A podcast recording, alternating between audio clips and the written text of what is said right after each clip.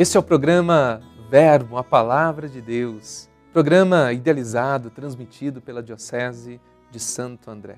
Também transmitido pela TV, mais pelas mídias sociais e pelos principais agregadores de podcast. Eu sou o padre Tiago Cíbula, pároco da paróquia Matriz de Santo André, localizada na cidade de Santo André. Hoje é quinta-feira, dia 24 de novembro, onde, unidos como igreja, como diocese, celebramos o quarto dia da novena de nosso padroeiro Santo André Apóstolo. Nesse dia, fazemos memória também de Santo André Dung Lac, presbítero e companheiros mártires. Para nos ajudar na reflexão de hoje, a igreja nos propõe o Evangelho de Lucas, capítulo 21, versículos de 20 a 28. Diz a palavra de Deus. Naquele tempo disse Jesus aos seus discípulos: Quando virdes Jerusalém cercada de exércitos, ficai sabendo que a sua destruição está próxima. Então os que estiverem na Judéia devem fugir para as montanhas os que estiverem na cidade devem afastar-se. Os que estiverem no campo, não entrem na cidade. Pois esses dias serão de vingança, para que se cumpra tudo o que dizem as Escrituras. Infelizes das mulheres grávidas e daquelas que estiverem amamentando naqueles dias, pois haverá uma grande calamidade na terra e ira contra este povo.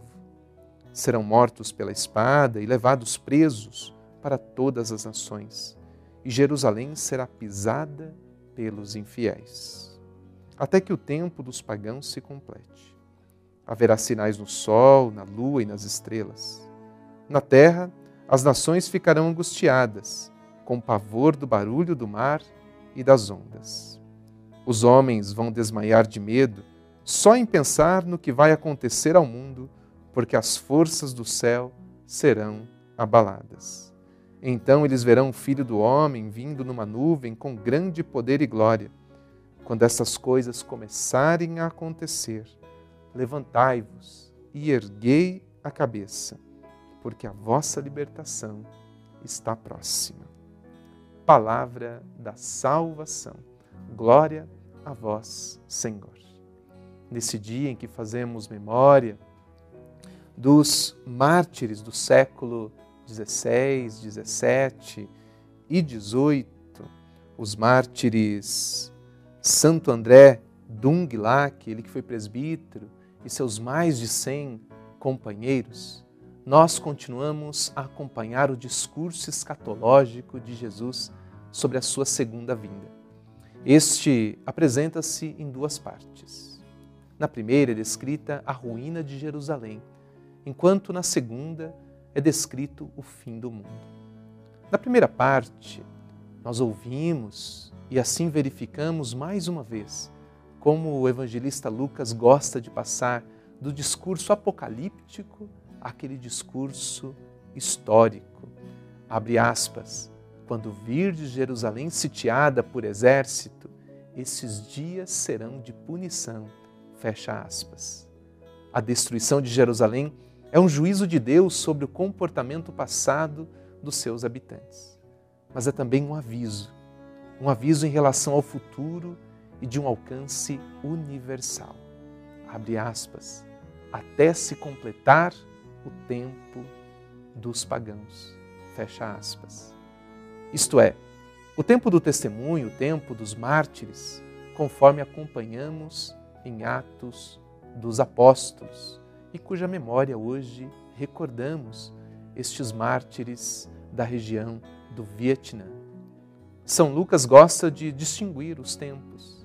O Antigo Testamento, a plenitude dos tempos, caracterizada pela presença de Jesus e também o tempo da igreja. O tempo dos pagãos insere-se nesta última fase da história.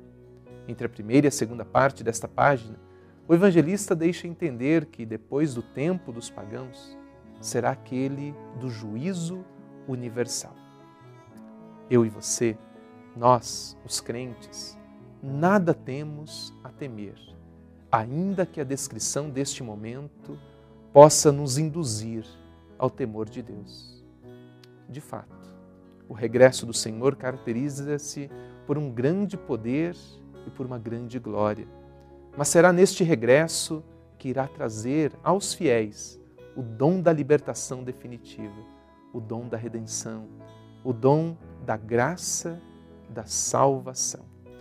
Nesse dia em que celebramos a memória do nosso padroeiro da Diocese de Santo André e também dos mártires vietnamitas ou daquela região que foram martirizados, deram a sua vida por Jesus entre os séculos 16, 17 e 18, nós trazemos no nosso coração todos os homens e mulheres que enfrentam desafios, batalhas, obstáculos para viver e anunciar o Evangelho da salvação.